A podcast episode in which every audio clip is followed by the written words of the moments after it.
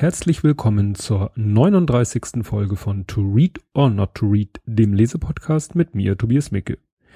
Ja, wie immer der Rückblick überspringbar, wenn man Kapitelmarken in seinem Player anklicken kann.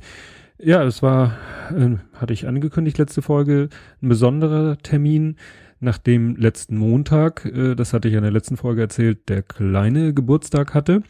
Wir aber erstmal nur mit, nee, nicht am Montag, am Sonntag, wir aber erstmal nur mit Verwandtschaft gefeiert haben, war diesen Freitag äh, Justians Geburtstag. Justian, mein Sohn, der vor knapp fünf Jahren verstorben ist. Ja, wir waren am Friedhof. Ich habe dann auch zum ersten Mal eigentlich offen auf Twitter und Instagram, beziehungsweise wird das dann ja automatisch getwittert, Fotos ähm, vom Friedhof gepostet, so dass, sage ich mal, die Follower, sofern sie das gesehen haben, ja, spätestens jetzt wissen, was vielleicht bei mir besonders ist. Am Sonntag war dann, hatte der Große ein Fußballspiel im strömenden Regen. Ich fotografiere das ja immer, hat tierisch, war tierisch unangenehm, aber es war erfreulich. Sie haben 11 zu 2 gewonnen, war aber auch der Tabellenletzte das Problem, wenn sie dann so viele Tore schießen, ich dann auch so viele Serien mache, Serienfoto, Fotoserien, ähm, dann und sie so viele Tore schießen und so viel Ballbesitz haben und das Spiel auch ansonsten sehr ansehnlich ist, dann mache ich auch überdurchschnittlich viele Fotos. In diesem Fall waren es 1115 Fotos. Ja, hat ein bisschen gedauert, die zu sichten und zu bearbeiten. Also ich bearbeite nicht alle, also ich habe dann so 167 in die engere Wahl genommen und davon haben es dann, was weiß ich, 155 auf die ins Google Plus Fotoalbum geschafft. Wer das sich mal angucken will, bernerjungs.de heißt die Seite. Ja, und Montag, gestern hatten wir dann den Kindergeburtstag. Ähm, also die Feier zum Geburtstag vom Kleinen im Museum der Arbeit hier in Hamburg. War eigentlich ganz toll, wobei natürlich, äh, kann man sich vorstellen, acht Kinder im Alter von sechs, sieben, ja, äh, nun hat mein Sohn äh, überwiegend, also es waren fünf Mädchen, drei Jungs ihn eingerechnet als Junge. Ähm, trotzdem war es, äh, haben die zwei Jungs, beziehungsweise dann gibt's natürlich auch ein Mädchen, die da ein bisschen Stimmung machen, haben dann schon gereicht, um so manchmal die Stimmung da zum Kippen zu bringen. Weil ich da auch sehr, äh, sag ich mal, intolerant bin. Also wenn Kinder sich und wenn sie es aus Spaß machen, anfangen zu schlagen, also wenn sie auch nur so andeuten, also so in die Luft schlagen, so knapp am anderen Gesicht vorbei, das gibt's bei mir nicht. Da ist bei mir null Toleranz, weil Schlagen auch im Spaß gibt's bei mir nicht. Und da musste ich dann doch ein, zwei Mal dazwischen gehen, wenn das da so ein bisschen eskalierte. Also aus meiner Sicht. Ja, außerdem habe ich äh, entdeckt, dass äh, Kaiserinreich, das Blog, auf das ich letztes Mal verwiesen habe, ähm, dass das einen Blogpost gemacht hat, in dem es um das Thema Tod und Trauer ging und dort wiederum wurde verlinkt äh, mein Besuch, mein Gastspiel beim Vrind Post, po, po, ne? nicht Postcast, sondern Podcast beim Vrind Podcast bei Holgi und das führte natürlich sofort zu zu ja Zugriffen auf meine Homepage, was mich natürlich auch immer freut, wenn Menschen auf mich aufmerksam werden. Ja, und ähm, jetzt bin ich, wenn wir so langsam zum heutigen Buch kommen, in der etwas schwierigen Situation, dass ich ja schon angedeutet hatte, dass das letzte Buch mich dann doch länger in Beschlag genommen hat, als ich eigentlich wollte.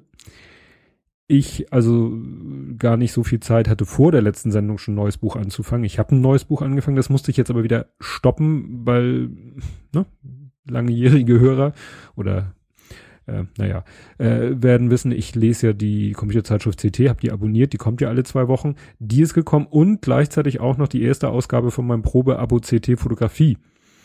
Ja, und so, und dann mit diesem Kindergeburtstag und allem drum und dran stand ich dann plötzlich vor dem Problem so, huch, irgendwie, ich will ein Buch vorstellen und ich habe irgendwie äh, nichts Aktuelles fertig gelesen. Naja, und dann fiel mir so ein, ich habe hab was getweetet, letzte Woche oder so, werde ich auch verlinken, den Tweet. Da hatte ich ähm, angedeutet, dass ich irgendwie einen Zusammenhang sehe zwischen der aktuellen ähm, Wahl des Präsidentschaftskandidaten, wir sind ja noch bei, der, bei den Vorwahlen, und einem Buch, um das es dann gleich gehen wird. Also es ist ein bisschen eine Notlösung, aber äh, entschuldigt es mir, weil ich hatte einfach keine Zeit oder bin nicht dazu gekommen, schnell genug zu lesen oder genug zu lesen. Und ähm, dieses Buch hat nämlich den Vorteil, das habe ich in meiner Jugend so oft gelesen, dass ich es wirklich, also ich habe den Wikipedia-Artikel nochmal durchgelesen, aber das, der hat mir eigentlich nichts Neues gesagt. Das, was ich jetzt über das Buch erzähle, hätte ich auch so ad hoc aus dem Stand erzählen können, bis auf vielleicht einige Details wie Jahreszahl oder so. Aber wie gesagt, das Buch, das hat sich wirklich in mein Hirn eingebrannt. Ja, dann kommen wir doch mal jetzt zu dem Buch. Es handelt sich um das Buch Dead Zone, untertitelt Das Attentat, klingt erstmal sehr dramatisch, ist gar nicht so dramatisch, wie man denkt. Find, jedenfalls, äh, wenn man gerade in den heutigen Zeiten liest, äh, das Attentat, denkt man ja gleich an Mord und Totschlag. Damit hat es aber nur am Rande zu tun. Ist erschienen im Original, im amerikanischen Original 1979, ist also auch schon ein etwas älteres Buch. Auf Deutsch erschien ein, in der ersten Übersetzung 1981. Und dann gab es irgendwie eine zweite Übersetzung 1987, wo es hieß, die erste war irgendwie unvollständig. Die zweite, die ich dann wahrscheinlich auch gelesen habe, ist von Joachim Körber übersetzt worden. Und es ist ein Buch von Stephen King. Von dem hatte ich ja schon mal ein anderes Buch äh, vorgestellt. Das ist eben wirklich war, da war ich wirklich großer Fan von, von seinen Büchern, von ihm als Autor in meiner Jugendzeit. Und ich sag mal, 1987 war es 16. Das kommt so, deckt sich mit meiner Erinnerung. Zu der Zeit habe ich das Buch bestimmt auch gelesen. Ja, kommen wir zu dem Buch selber. Ähm, bei der Wikipedia habe ich gelesen, äh, erster Roman des Castle Rock Zyklus. Da wusste ich gar nicht so genau, was ist denn der Castle Rock Zyklus. Äh, ich weiß, dass viele Bücher in Castle Rock spielen und ich ähm, erinnerte mich auch, dass es ein fiktiver Ort ist in dem Bundesstaat Maine, aus dem Stephen King kommt.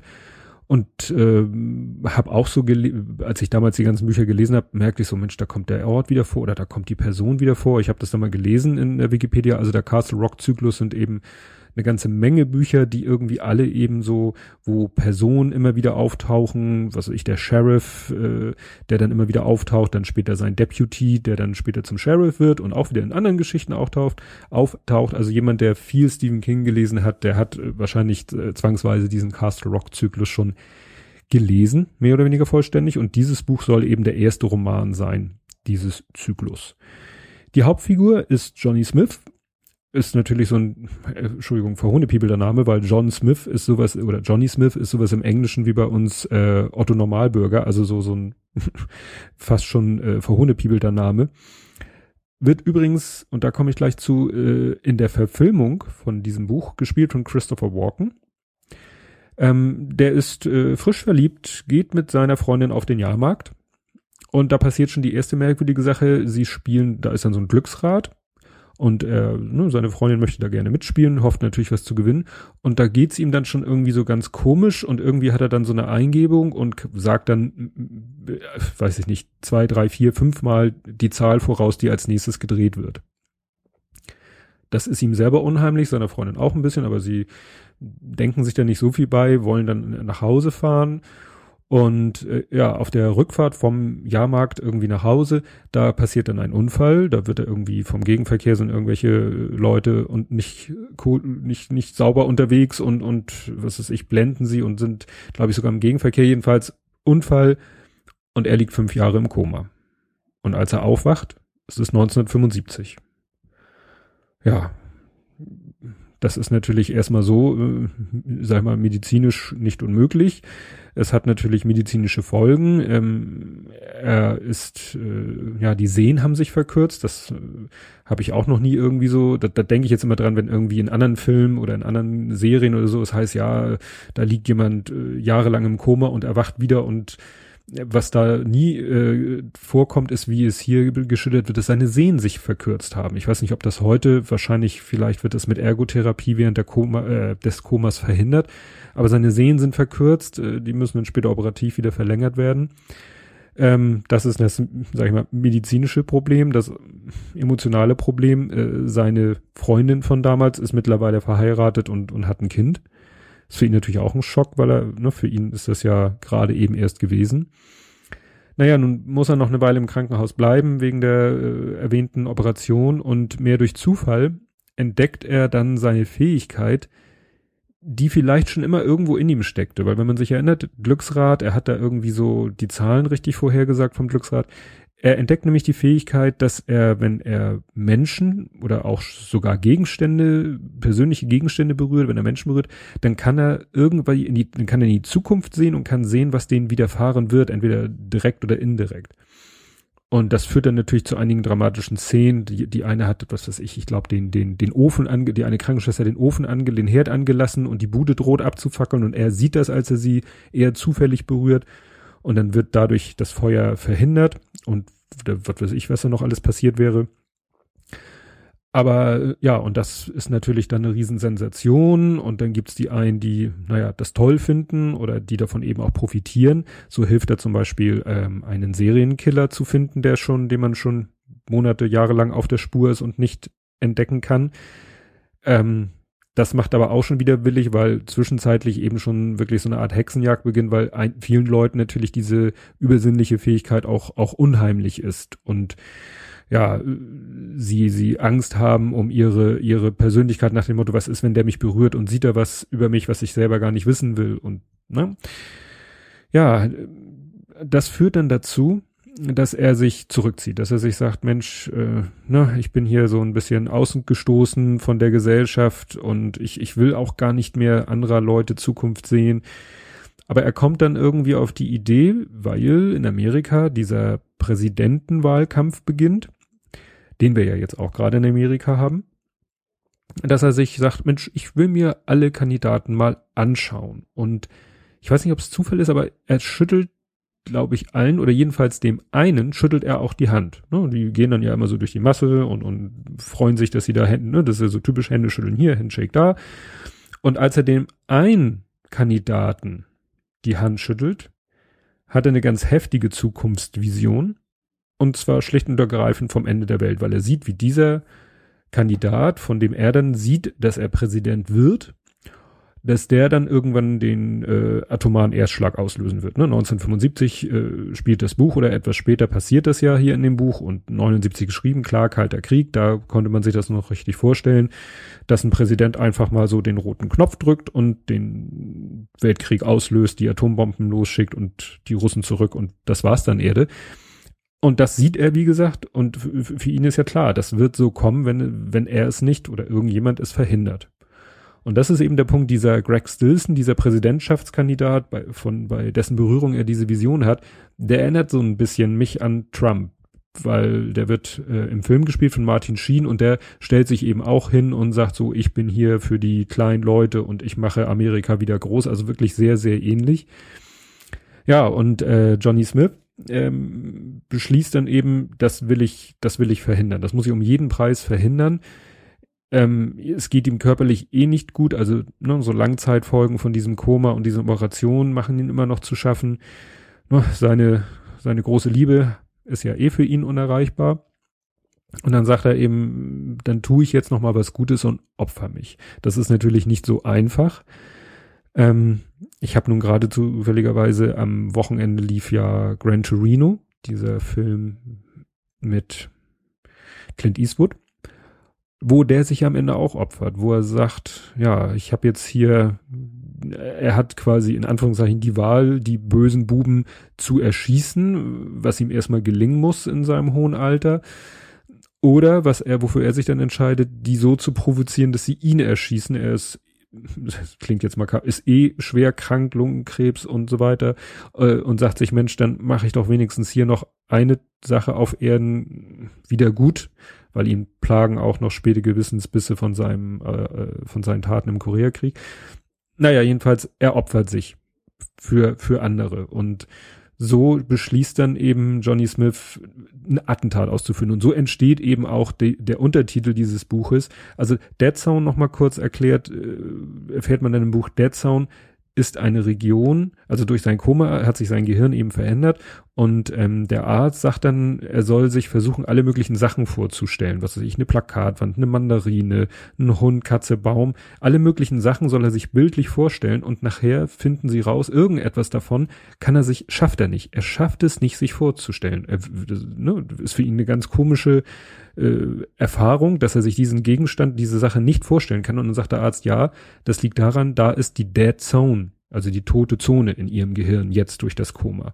Deswegen heißt das Buch Der Zaun und der Untertitel eben das Attentat, weil er am Ende beschließt, ich mache ein Attentat auf diesen Präsidentschaftskandidaten, um zu verhindern, dass der Präsident wird und damit er dann nicht später den dritten Weltkrieg auslöst.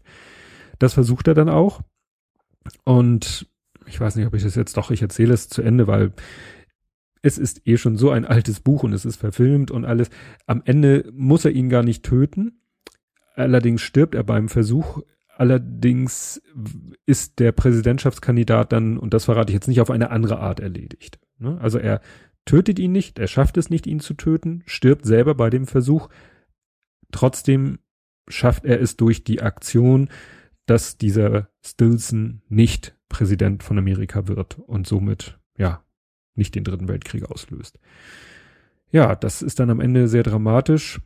Und das Buch geht auch sehr zu Herzen, das denkt man jetzt gar nicht nach dem, was ich erzählt habe, aber diese, diese Nebenstory, die ich so erwähnt habe, von seiner alten Liebe, die, die kommt doch immer wieder durch. Und ähm, er besucht sie dann auch mal und dann tun sie das, was sie damals wahrscheinlich eigentlich gemacht hätten, wenn sie heil von dem Jahrmarktsbesuch nach Hause gekommen wären. Sie schlafen miteinander und ähm, ich sag mal, wenn Stephen King Bücher geschrieben hätte, in denen er ausschließlich so solche Sachen beschreibt, wie er da beschreibt, in dem Stil, wie er es beschreibt, dann hätte er wahrscheinlich da auch eine große Karriere gemacht, weil da, das hat mich wirklich damals als Jugendlicher in der, in der Blüte der Pubertät doch ja, sehr ergriffen. Jetzt nicht so plump irgendwie äh, geil gemacht oder so, gar nicht, sondern das war wirklich so beschrieben, dass es, dass man wirklich, ja, mitgefühlt hat im positiven Sinne. Jetzt, wie gesagt, nicht plump.